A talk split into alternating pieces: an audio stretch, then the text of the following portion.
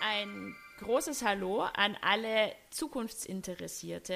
Sagen euch heute wieder Mirja Eckert aus Stuttgart von The New und mit mir dabei Klaus Gauger von der Hochschule für Wirtschaft und Umwelt Nürtingen-Geislingen. Eike Wenzel vom Institut für Trend- und Zukunftsforschung in Heidelberg. Du hast anfangs, Eike, so negativ, so, so gerade so, so brav angefangen, aber nach hinten raus bist du positiv, dann mit dem einen kurzen Satz abgebogen. Genau das brauchen wir heute. Absolut. Weil Absolut. wir haben schon in der letzten Folge eine gute Grundlage uns erarbeitet, das Jahr 2023 mit einem positiven Mindset für uns, aber auch für euch da draußen zu gestalten. Und genau da machen wir jetzt weiter. Wir haben in der letzten Podcast-Folge über den Megatrend Gesundheit und die möglichen positiven Entwicklungen, die wir da auch äh, sehen, gesprochen. Und heute geht's weiter Klaus und Eike, ich würde gern mit euch, und das ist, denke ich, keine Überraschung, über das Thema Nachhaltigkeit, Klima, Klimakrise sprechen. Krise, ja, die ist angesagt und die ist vorhanden. Da ist auch ähm, vieles an Fakten schon vorhanden. Aber nach vorne in die Zukunft geschaut, werden wir uns heute mal den Potenzialen widmen. Weil es ist ja nicht alles schlecht zu dem Thema. Und hier glaube ich, ja, entscheide ich jetzt einfach mal, fange ich an mit politischen Aspekten. Da seid ihr beide sehr bewandert, aber ich gebe den Ball oder das digitale Mikrofon direkt mal rüber an Klaus. Wenn man so die politische Ebene betrachtet, was gibt es denn da an Impulsen, die du unseren Zuhörern mit an die Hand geben möchtest zum Status quo und aber auch natürlich als gute Grundlage für die Zukunft? Ja, gerne. Fange ich ganz oben an. Auf der globalen Ebene, die ja immer noch eigentlich viel zu wenig starke Institutionen hat, aber trotzdem hat die UN-Vollversammlung ein Recht auf eine saubere Umwelt als Menschenrecht inzwischen deklariert und anerkannt, immerhin 161 Staaten. Eine genannt als historisch, vieles wird historisch genannt, aber das ist es vielleicht tatsächlich, soll helfen, ökologische Ungerechtigkeit zu verringern saubere Umwelt als Warte Menschenrecht. Mal ganz kurz, ja.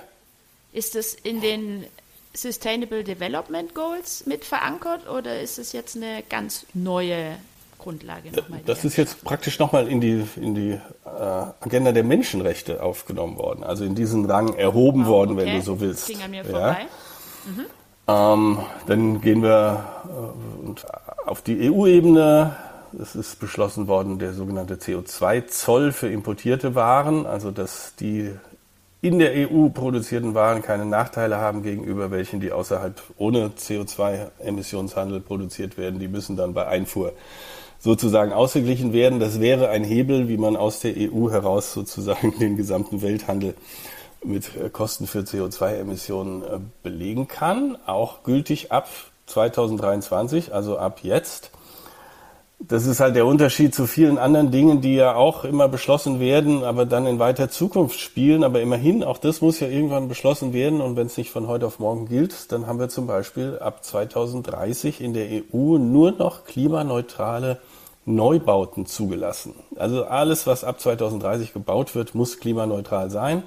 Ohne dass wir jetzt in die kleinen Krümel gehen, was klimaneutral denn eigentlich dann in dem Fall bedeutet. Das ist ja immer mal wieder eine klare Ansage. Und wenn wir noch eine Ebene tiefer gehen, einzelne Länder bringen tolle Beispiele. Brasilien, die neue Bundesregierung, äh, die neue Regierung in Brasilien schützt den Regenwald wieder deutlich mehr, als das die Vorgängerregierung unter Bolsonaro getan hat. Das äh, ist ja immerhin auch ein Zeichen, das Mut macht. Und was ich auch sehr hübsch fand, Malle oder sagen wir mal alle balearischen Inseln sind ab Januar, also ab jetzt ähm, mit kostenlosem ÖPNV ausgestattet. Also man kann sich jetzt beim Ballermann nicht nur die Birne wegschießen, sondern kann dann nachher noch mit dem Bus irgendwie sich nach Hause fahren lassen. Wie, Freibier für alle? Nee, ÖPNV für alle. Endlich? ja, aber ist doch auch was. Kann man so schnell kann man das machen, ne? Muss man einfach nur beschließen und umsetzen, zack. Könnten wir hier auch. 49-Euro-Ticket ist auch schon mal ein gute, guter Ansatz, aber geht vielleicht noch mehr. Also, das war doch jetzt schon mal ein richtig guter Einstieg, Klaus. Vielen Dank dafür. Und ähm, auch du als Pessimist hast da wirklich gerade einiges oder tendenziell Pessimist, muss man ja sagen, schon wirklich ähm, tolle Sachen herausgearbeitet. Genauso würde ich gern weitermachen. Du hast über einen Emissionshandel auch ganz kurz gesprochen. Da weiß ich, es ist ein Thema, wo Eike sich auch ganz gut auskennt. Und tauch doch da bitte mal ein, Eike. Dieser CO2-Emissionshandel, da ist ja auch ganz schön viel mit Herausforderungen verbunden, aber auch mit Potenzialen. Das ist ja so eine so ein bürokratisches Ungeheuer, wenn man das hört. Emissionshandel der oh, EU, ja. dann denkt man so um Himmels Willen. Es ist aber, glaube ich, eines der wichtigsten Instrumente für äh, die Klimabewältigung weltweit und in der EU. Und das Interessante ist jetzt, Klaus hat es schon angedeutet, also wir, wir legen ja da pro Jahr fest, wie viel CO2 in der EU produziert werden darf. Das hört sich ja sehr planwirtschaftlich an. Äh, es hilft uns jetzt in der Situation, wo wir Klima, äh, CO2-Emissionen bekämpfen wollen, hilft es uns, weil verabschiedet worden ist, kurz vor Weihnachten, also nochmal ein kleines Weihnachtsgeschenk an die alle EU-Bürger, die da was tun wollen, dass immer mehr Zertifikate entzogen werden. Bis 2034 soll es also keine CO2-Zertifikate mehr geben, die ich umsonst bekomme als BASF oder als Thyssen oder wer auch immer. Und das heißt wiederum, dass der Preis für CO2 in der EU, den, der wird jetzt festgelegt so auf 45 Euro pro Tonne CO2, dass der Preis in den nächsten Jahren leicht steigen wird und bis 2030 aber eine Höhe von 140 Euro pro Tonne CO2 erreicht haben könnte, dann ist es tatsächlich fossile Energien zu verbrennen, ist so teuer, das haben jetzt äh, Forscher des, des Potsdamer Instituts für Klimafolgen äh, errechnet, dass also spätestens 2030 müssen wir EU-weit so weit sein bei diesem hohen CO2-Preis, 140 Euro pro Tonne CO2, dass wir tatsächlich. Was kostet der heute, Entschuldigung, wenn ich dich unterbreche? Äh, ist, wird Aber jetzt festgelegt auf, auf 45. Das ist nochmal deutlich niedriger. Und Schweden hatten Schweden hat einen, hat einen äh, nationalen CO2-Preis, die haben schon sehr früh mit CO2-Bepreisung angefangen, ich glaube von 120. Aber wenn wir 140 äh, erreichen im Lauf der 2020er Jahre, wird es so sein, dass wir tatsächlich europaweit 2030 aus der Kohle aussteigen können. Und eine weitere positive Tendenz, ganz wichtig, hört sich so ein bisschen banal an. Wir werden nicht nur das, das, das Verbrennen von Kohle, Öl und und Erdgas äh, erleben, sondern wir werden auch äh, eine CO2-Bepreisung haben bei Abfall, bei Schiffen, bei Flugzeugen, also im Verkehr und auch äh, bei den Gebäuden. Und das heißt, dass auch dort tatsächlich dahin kommen wird, dass in, in diesen Bereichen mehr CO2 auszustoßen im Lauf der 2020er Jahre extrem teuer wird. Das hört sich echt nach einem kleinen Weihnachtsgeschenk an, dieser Beschluss. Aber wenn ich dich richtig verstanden habe, ist es ja hauptsächlich erstmal auf EU-Level, was viel bedeutet. Mhm. Aber um das richtig auch in eine positive Richtung zu, zu gestalten, wäre ich dir dankbar, wenn du noch was dazu sagen könntest, wie wir das auch in puncto Wettbewerb nach außen, außerhalb Europas irgendwie absichern. Also wir machen das, äh, wie es der Klaus eben gesagt hat, also über diesen Grenzausgleichsmechanismus für, für CO2. Wir werden das, was an, auf Deutsch gesagt, Shit-Produkten aus China oder wo auch immer hier rein möchte, also mit, mit, mit äh, schlechten CO2-Werten reinkommt, das werden wir stärker bepreisen. Und also das sind, das sind wirklich, das kann man auch CO2-Strafzolle äh, nennen. Und wir werden dann wiederum andererseits aber auch Geld zur Verfügung stellen müssen in der EU, um in den Ländern, in, in Regionen, ich denke da an Nordengland, wo die, die Verabschiedung aus den fossilen Energien eben teuer ist, auch Arbeitsplätze kostet, dass wir dafür so eine Just Transition schaffen, also eine Übergangs-, sozialverträgliche Übergangsfinanzierung. Und die ist jetzt von der EU kurz vor Weihnachten noch festgelegt worden, dass da 87 Milliarden Euro dafür zur Verfügung stehen, so als so, äh, Sozialfonds, was jetzt auf den ersten Blick natürlich nicht sehr viel darstellt und was sicherlich in den nächsten Jahren noch angehoben werden muss. Aber man sieht, wie EU-Bürokratie gerade bei diesem sehr diffizilen Thema Klimawandel wirklich funktionieren kann. Du, man muss steuern, äh, man, man muss für das, was importiert wird, muss, muss man steuern, hat jetzt aber tatsächlich auch Maßnahmen ergriffen, muss dann gleichzeitig aber auch in der EU selbst für Ausgleichsmaßnahmen sorgen. Und diese Mechanismen funktionieren jetzt. Also man hatte so vor Weihnachten, weil wir ja auch heute wieder eine, eine, eine Folge mit, mit positiven Gedanken machen, man hatte vor Weihnachten so ein bisschen das Gefühl, da wird nicht nur geredet, sondern da werden jetzt tatsächlich Maßnahmen ergriffen. Und darauf haben wir, glaube ich, zehn Jahre lang warten müssen. Ich bin gerade am, am, Denken, also das ist ja wirklich, so wie, wie, wie ihr beide das beschreibt, dieses Recht auf saubere Umwelt als Menschenrecht und die, dieses CO2-Zoll, das ist ja wirklich ein Meilenstein und eine sehr große Bedeutung hat das. Ähm, um wenigstens ja, und das, das, das Schöne ist, dass äh, wenn, wenn ich äh, diesen CO2-Preis habe und der CO2-Preis immer weiter steigt, dadurch, dass wir immer mehr erneuerbare Energien tatsächlich europaweit auch an den Start äh, bekommen, dann wird es auch so sein, dass wir tatsächlich das Geld, was wir aus dieser CO2-Steuer erwirtschaften, dann auch direkt wieder in den Klimawandel äh, investieren können. Das ist jahrelang in der EU auch nicht so gemacht worden, aber es ist festgelegt worden, das war dass man das, was jetzt über diese äh, neue angedachte CO2-Bepreisung tatsächlich auch einnimmt in der EU, tatsächlich nur für den Klimawandel wieder benutzt.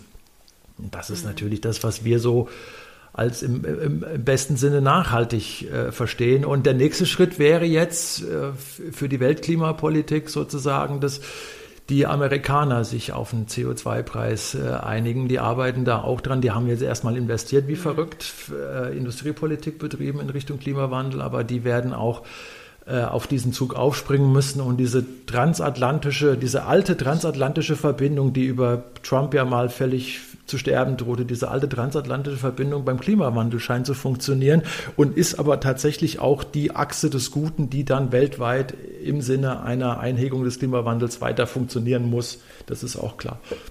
Klaus, würdest du es auch äh, als gut bewerten, dieses transatlantische Klimabündnis, was es ja schon wirklich seit längerem gibt, aber jetzt da in Amerika einer sitzt mit einem, einem anderen Hut auf hat, äh, mit beiden.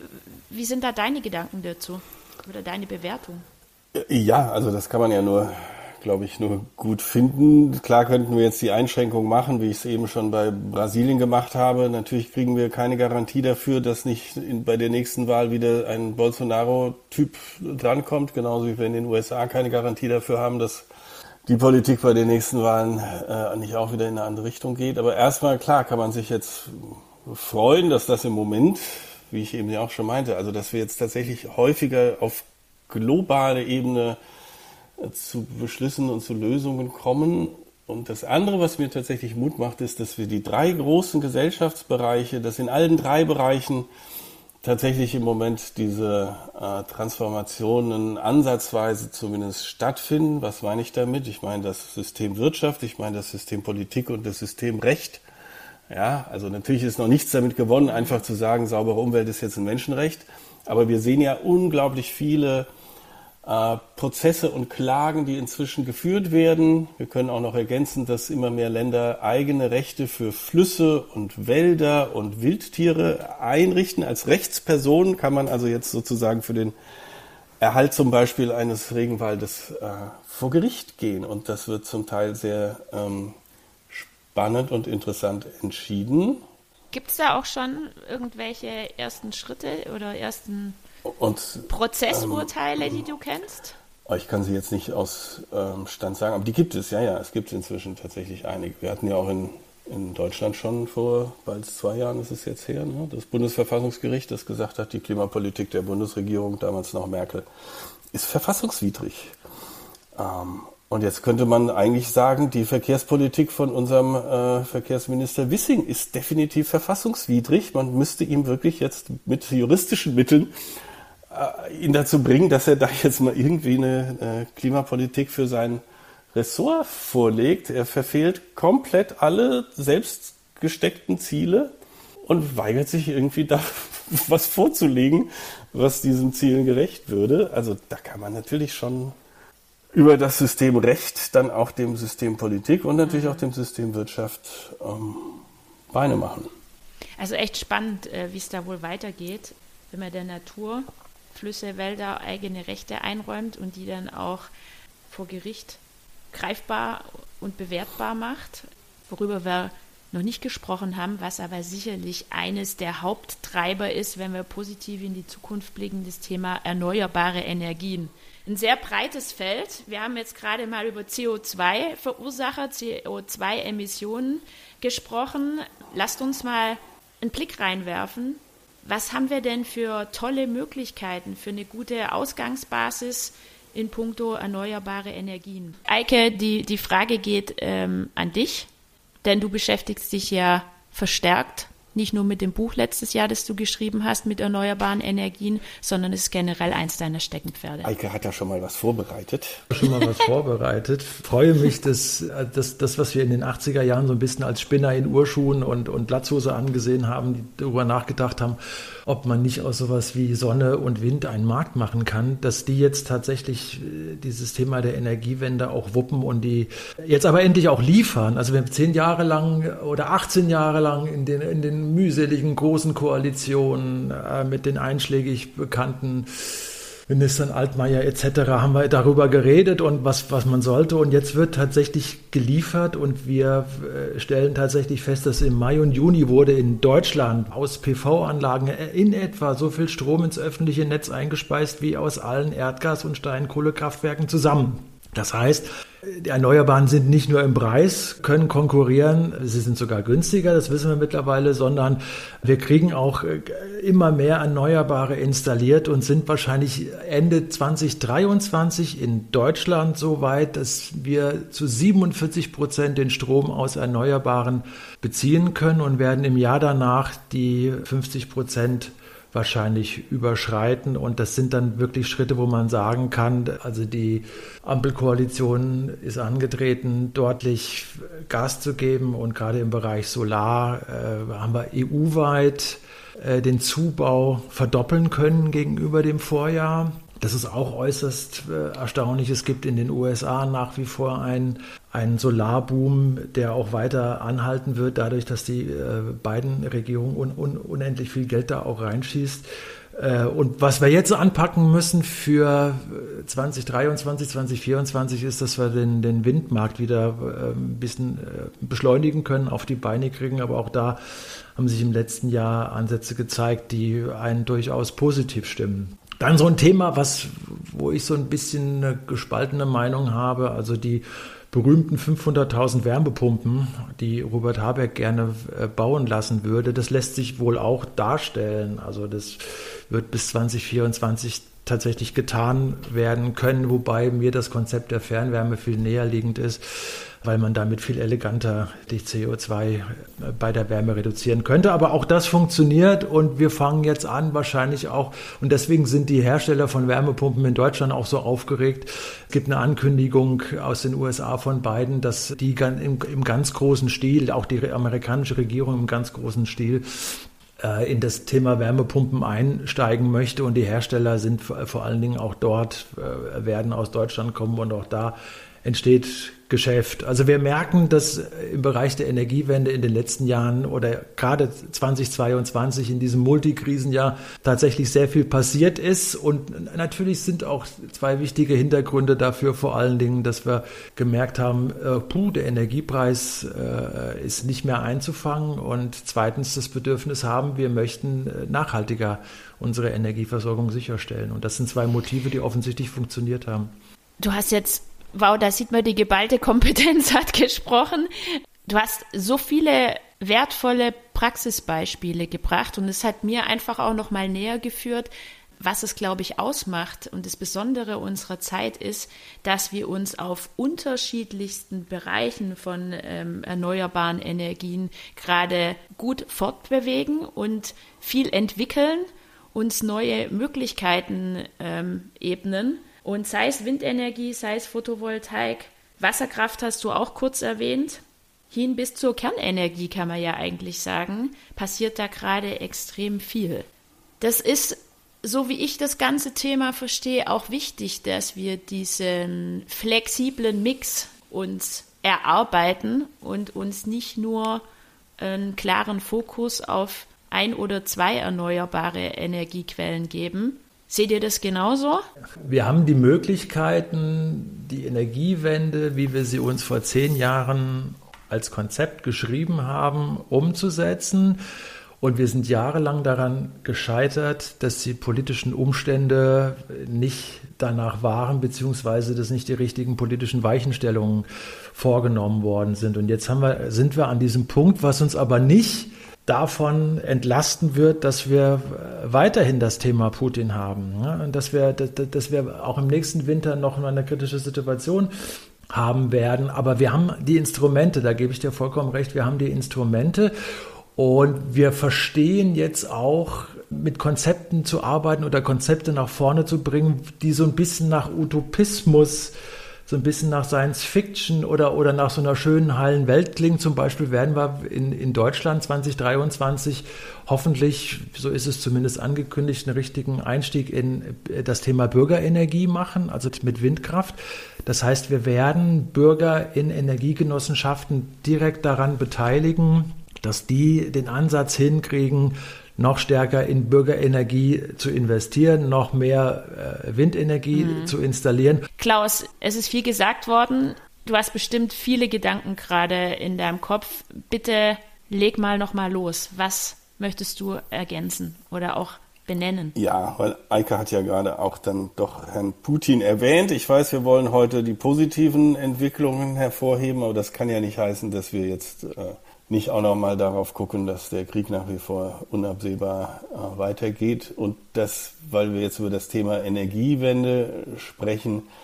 Also natürlich sind wir uns einig, dass der Weg in die Erneuerbaren geht und nirgends sonst wohin.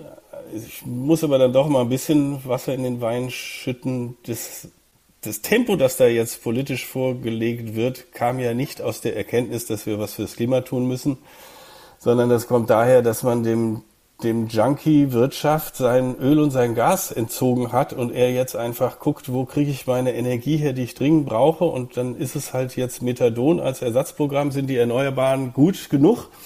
Es ist ja keine äh, oder wenig erkennbar, dass wir irgendwie versuchen würden, insgesamt von dem hohen Energieverbrauch runterzukommen, sondern es wird jetzt einfach der eine Stoff, den ich gerade nicht kriegen kann aufgrund des äh, Krieges, der wird jetzt auf, ganz schnell auf irgendwelche andere Art und Weise besorgt, entweder in Katar oder sonst wo, oder eben dann greife ich halt zu diesem Ersatzstoff erneuerbare Energien. Hauptsache, ich kriege irgendwie genug mhm. Energie in ein immer noch ein, ein, System, das immer noch auf Wachstum und so weiter ausgelegt ist. Die, dieser Energieverbrauch, wir, wir reden ja jetzt überwiegend über Strom und so sehr wenig über Wärme und Mobilität wenn also die gesamte Mobilität jetzt auf Strom umgestellt wird und die gesamte Wärmeenergie auch auf Strom umgestellt wird, dann reicht es ja nicht, wenn wir das den heutigen Stromverbrauch zu 100 Prozent im Idealfall äh, mit Erneuerbaren äh, decken, sondern wir müssen ja das zwei- oder dreifache oder was auch immer da dann an Bedarf ist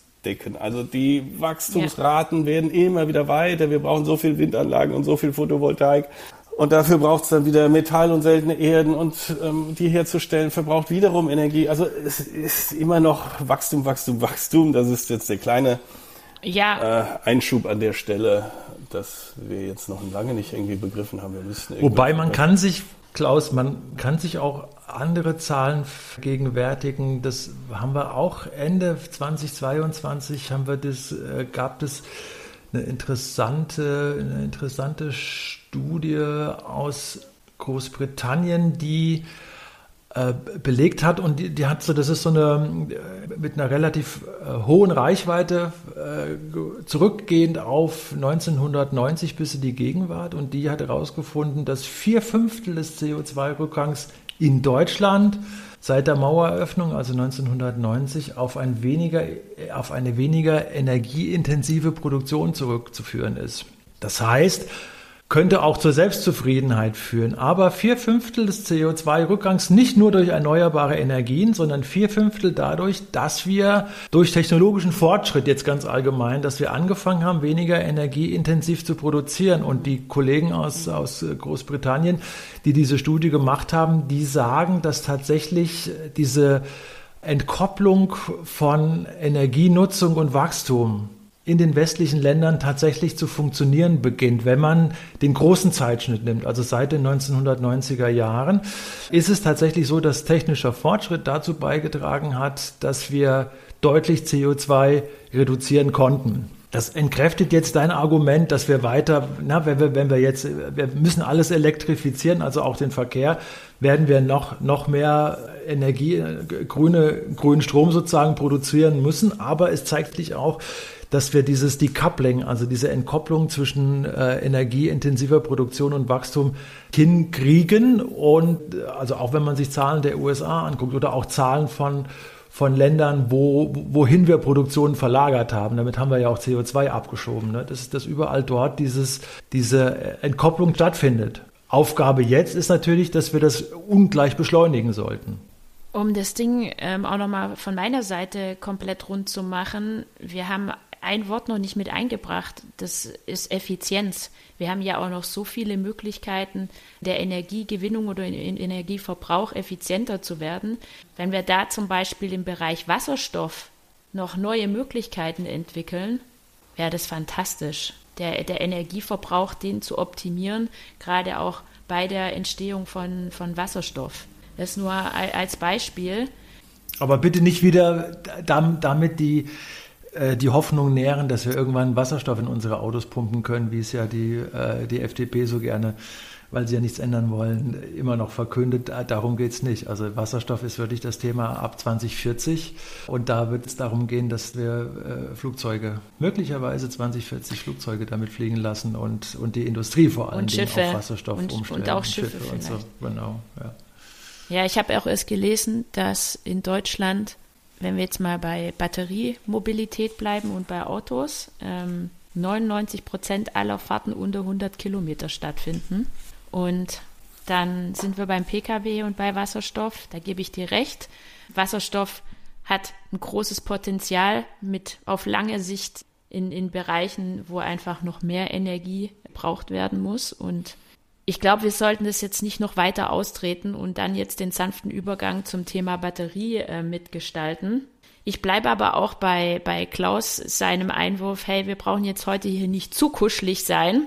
Ich habe ein bisschen gezuckt, Eike, als du erzählt hast, dass im Bereich von Windenergie jetzt auch verstärkt Bürgerbeteiligungen, wenn ich das so sagen kann, ähm, mit integriert werden das macht man ja nicht einfach ähm, nur aus, aus freien Stücken, sondern ich, ich glaube fest daran, dass das ein wichtiger Punkt ist, um der Bevölkerung, und über die haben wir nämlich noch nicht gesprochen, auch eine soziale Akzeptanz für erneuerbare Energien zu ermöglichen und, und da einfach noch mehr Support zu bekommen. Das ist für Darum mich ein geht's. ganz wichtiger Hebel. Ja, ja da, darum geht's. Und ich habe das eben nur so eingeleitet, wir, wir kommen da jetzt drauf und, und das, das Habeck-Ministerium feiert das so ein bisschen, als hätte man da so einen Gral entdeckt und dabei äh, haben das die Dänen schon Ende der 70er Jahre gemacht. Das muss man sich mal vor Augen führen. Da gab es diese ersten Projekte, mhm. wo man sagte, wie, wie kriegen wir Wind an den Start, wie können wir das als Markt entwickeln? Und damals war schon die Idee der Bürgerenergien äh, geboren und wir haben das jahrelang, das so ein bisschen, ja, wenn diese Verrückten, die das für sich in der Freizeit, so, das können wir gerne machen, da habe ich mit dem Umweltministerium Baden-Württemberg, waren wir unterwegs, hat mit diesen Leuten mal geredet, aber dass man das wirklich auch über die richtigen politischen Instrumente, natürlich auch über Geld versucht zu stärken und dass das ganz stark dazu beitragen kann, dass, dass, dass wir wirklich mit, einer, mit einem ganz starken Commitment Energiewende betreiben werden, indem wir mhm. Bürgerenergie wirklich für jeden interessant machen. Diese lästigen Diskussionen, darf man dann hier so ein, äh, so ein Dings aufstellen oder auch nicht, damit werden wir diese Diskussionen auch verhindern können. Und wir werden aber tatsächlich auch den Zubau an Onshore-Wind wirklich dadurch deutlich beschleunigen können. Und das ist wichtig. Mhm. Ja, wir haben jetzt ganz schön viel Zeit in das Thema Klimawandel mit investiert. Das wundert mich aber auch gar nicht. Das sind Themen, die die Welt beschäftigen, nicht nur uns und, und wo auch wirklich ähm, wir jetzt heute nicht nur die Schattenseite mal durchlaufen haben, sondern auch die vielen positiven Aspekte, die wir heute und in der Zukunft zur Hand haben, um das Ruder rumzureißen. Ähm, wir haben nicht mehr viel Zeit, aber ihr, ihr kennt mich im Hinblick auf die Zukunft und, und was bringt das Jahr 2023 folgende Positives mit sich, habe ich mir natürlich auch mal Gedanken wieder über die Unternehmenswelt und über den Handel gedacht. Und das erste Wort, ähm, was mir so, der erste Begriff, der mir in den Kopf gegangen ist zum Thema positive Aspekte in puncto Handel, ist das Thema Value Retailing. Ich weiß nicht, sagt euch das was? Nö. Oder könnt ihr euch vorstellen, was ich damit Erklär's meine? Uns. Ich habe eine Ahnung, du wirst es uns erklären. Ja, da sind wir wieder beim Thema erfolgreiche Markenbildung und, und was macht es aus, damit ich da draußen erfolgreich bin, als Unternehmen oder als Marke. Und ich glaube, ein großes Learning und eine große Entwicklung über die, die letzten, letzte Jahre, sage ich jetzt schon, ist, man muss authentisch sein als Marke. Und es ist zum Beispiel auch, wenn man die jungen Menschen, und wir sprechen da ja auch immer viel von der Gen Z ansprechen will, nochmal viel mehr gefragt als bei anderen Generationen. Gerade bei der Gen Z ist es auch sehr ansprechend und, und gut, auch mal nonkonformistisch zu sein und vielleicht auch frech. Und letzten Endes braucht es diese Authentizität und auch Glaubwürdigkeit, die da draußen gefragt ist und die auch immer mehr hinterfragt wird von Seiten des Konsumenten.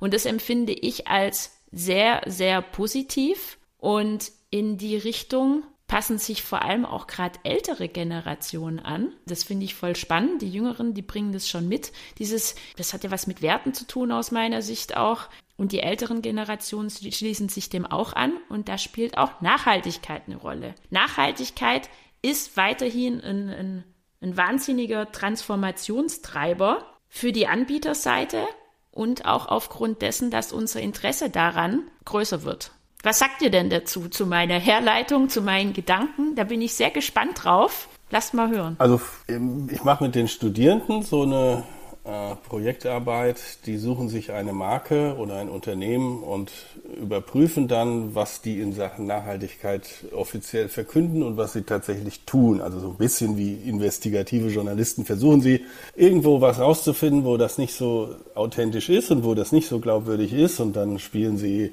Greenpeace und machen einen, eine Kampagne und einen Shitstorm in den Social Media und dann versuchen sie wieder auf die Seite des Unternehmens zu wechseln und sich dann dazu Stellung zu beziehen, ja und so weiter. Und sie haben auch dieses Semester wieder tolle Beispiele gebracht von großen etablierten Marken. BMW war dabei, Salando, Edeka, aber eben interessanterweise auch kleine, von denen man eher denken würde, dass sie ein Impact-Business betreiben. Godbag zum Beispiel, die also mhm. aus Meeresplastik diese Rucksäcke herstellen und sich auch einen Shitstorm eingefangen haben, weil sie eben nicht zu 100 Prozent, sondern nur zu 60 Prozent aus Meeresplastik sind und so weiter.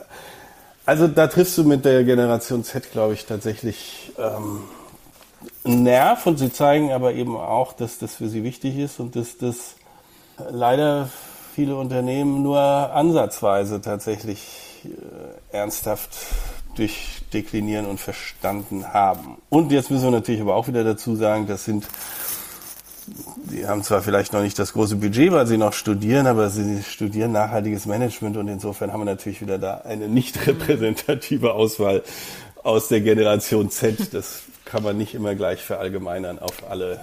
Da gibt es immer noch genug, die sagen, das ist mir sowas von wurscht, wo das Fleisch herkommt, das ich auf meinen Grill werfe.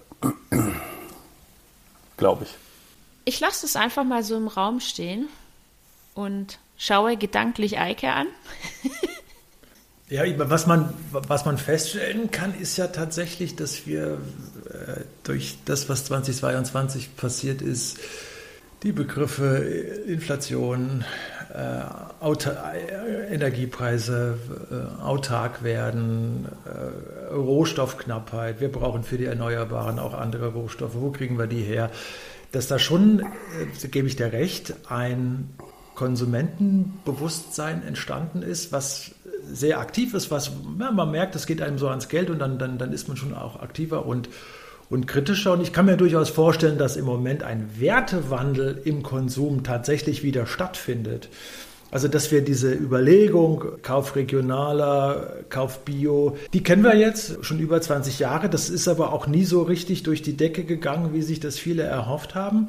Aber dass wir jetzt nochmal durch diese Multikrise 2022 ein erhöhtes, eine erhöhte Aufmerksamkeit haben, was kaufe ich mir, wofür kaufe ich das, was sind meine Werte, wenn ich jetzt losgehe, weil die Ressourcen, finanziellen Ressourcen, die ich zur Verfügung habe, tatsächlich begrenzt sind durch Inflation etc. Also da kann ich mir durchaus vorstellen, dass wir sowas wie einen Wertewandel in den nächsten Jahren erleben werden. Und ich glaube, dass dieses äh, Argument der lasst uns so produzieren und lasst uns Dinge nutzen, die wir wirklich regional beziehen können, wo wir alle Rohstoffe aus maximal 100, diese ganzen Ansagen, maximal 100 Kilometer, dass man da in der nächsten Zeit tatsächlich auch äh, viel Aufmerksamkeit wird erzielen können, mhm. damit, wenn man so in dieser positiven Art und Weise regional produzieren kann. Ja, ich danke euch da für, für eure ersten Ideen, die ihr, die ihr dazu habt. Ich, ich glaube, ich nenne es wirklich ähm, Value Retailing. Ähm, da passiert gerade viel, da ist ganz schön viel Luft nach oben natürlich auch noch. Und wir sehen es auch in der Unternehmenswelt. Da halte ich mich ja auch viel aus. Es gibt immer mehr skalierbare Alternativen zu zum Beispiel erdölbasierten Produktionsstoffen. Sehe ich immer wieder im Sport- und im Fashion-Bereich. Aber auch im Handel. Da gibt es zum Beispiel, fällt mir spontan ein, schon Nachhaltigkeitszertifizierungen für Schaufenster oder auch Retailer, die sich zusammenschließen und sagen, hey, wir nehmen uns dem Thema Klima an, zusammen fürs Klima und entwickeln gemeinsame Initiativen. Und das nehme ich wahr, auch als sehr positiven Impuls und würde sagen, wir schließen für heute ab mit dem Thema und schauen uns mal eure Buchtipps an. Ich hoffe, ihr habt wieder was dabei. Es ist Zeit für Buchtipps. Gibt es irgendwas, was ihr auf dem Tisch liegen habt, was ihr unserer Community mit an die Hand geben wollt? Ja, ich glaube, das passt ganz schön zu dem äh, Thema dieser und der vorigen Folge. Also die guten Aussichten für 2023, ohne völlig naiv zu werden. RCE, Remote Code Execution, das ist der neue Roman von Sibylle Berg, äh, der da weitermacht, wo sie den letzten aufgehört hat. Es ist ja eigentlich eine... Wie heißt der Titel? Sorry nochmal. Also Wie heißt RCE, der Titel? RCE, wird gar nicht ausgeschrieben. Okay, Man muss dann googeln und gucken, was damit ein gemeint ist. Ein Punkt für die Show Notes. ähm, ja. Also fünf äh, nerdige, durchgeknallte junge Menschen wollen die Welt retten. Es ist ja eigentlich eine sehr äh, kritische, um nicht zu sagen pessimistische Autorin, die sagt, unsere Welt ist ja sowas von abgefuckt.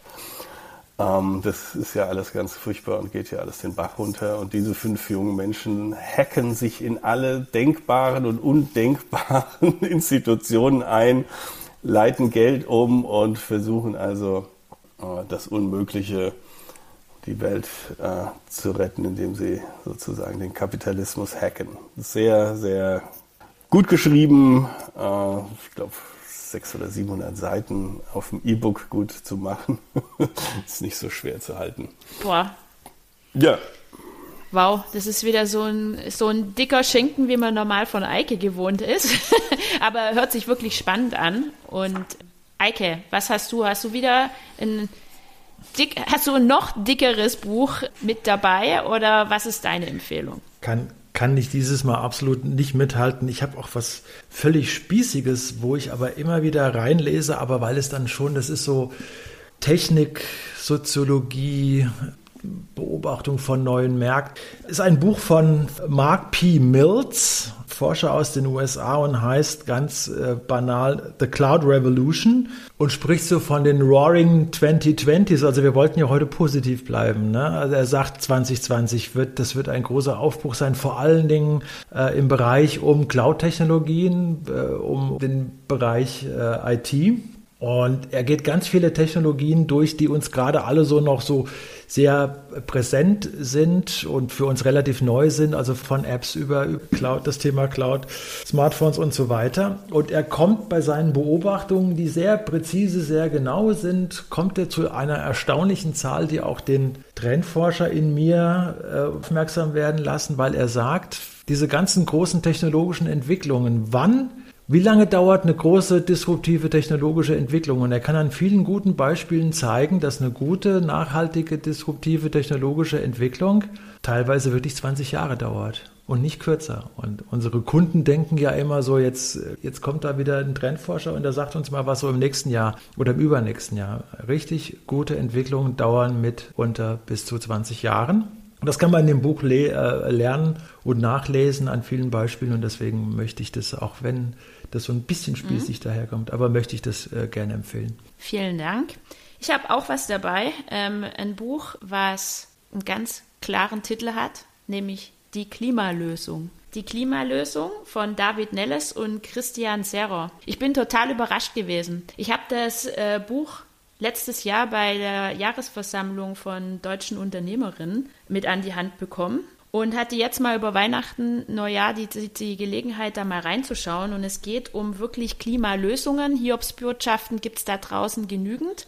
Das Buch ist gar nicht so dick, ich glaube, hat 120 Seiten und gibt einem einen perfekten Überblick über die Möglichkeiten, die in Verbindung mit Klimawandel, mit Klimaenergie, mit erneuerbaren Energien alles möglich sind. Ist wissenschaftlich sehr fundiert und zahlentechnisch aufbereitet und trotzdem aber vom Lesestil so gut, dass eigentlich wirklich jeder damit was anfangen kann, ohne dass er einen Hirnknoten hat. Kostet auch nur 10 Euro, empfehle ich wirklich von ganzem Herzen, wie man merkt. Ich habe da richtig Spaß dran gehabt, das mal ähm, durchzublättern und für mich auch noch mal ein paar News mit rauszupicken. Und damit sind wir auch am Ende unseres doch eher kuscheligen Monats Januar. Wir haben zwei Folgen gedreht oder aufgenommen, sagen wir so, die hoffentlich euch wirklich zahlreiche positive Impulse ähm, gegeben haben und auch euer Mindset ein bisschen nochmal hinterfragen, überprüfen, wie auch immer. Und ich kann euch schon versprechen, nächstes Mal wird es nicht mehr so kuschelig. Das Thema geben wir noch nicht bekannt, aber in gewohnter Weise werden wir uns über ein zukunftsrelevantes Thema energetisch, kraftvoll und kreativ austauschen. Ich lasse gut sein für heute, sag euch auch vielen Dank, Klaus und Eike, und freue mich schon auf das nächste Mal mit euch. Gerne. Tschüss. Ciao, bis dann. Bye, bye. Ciao.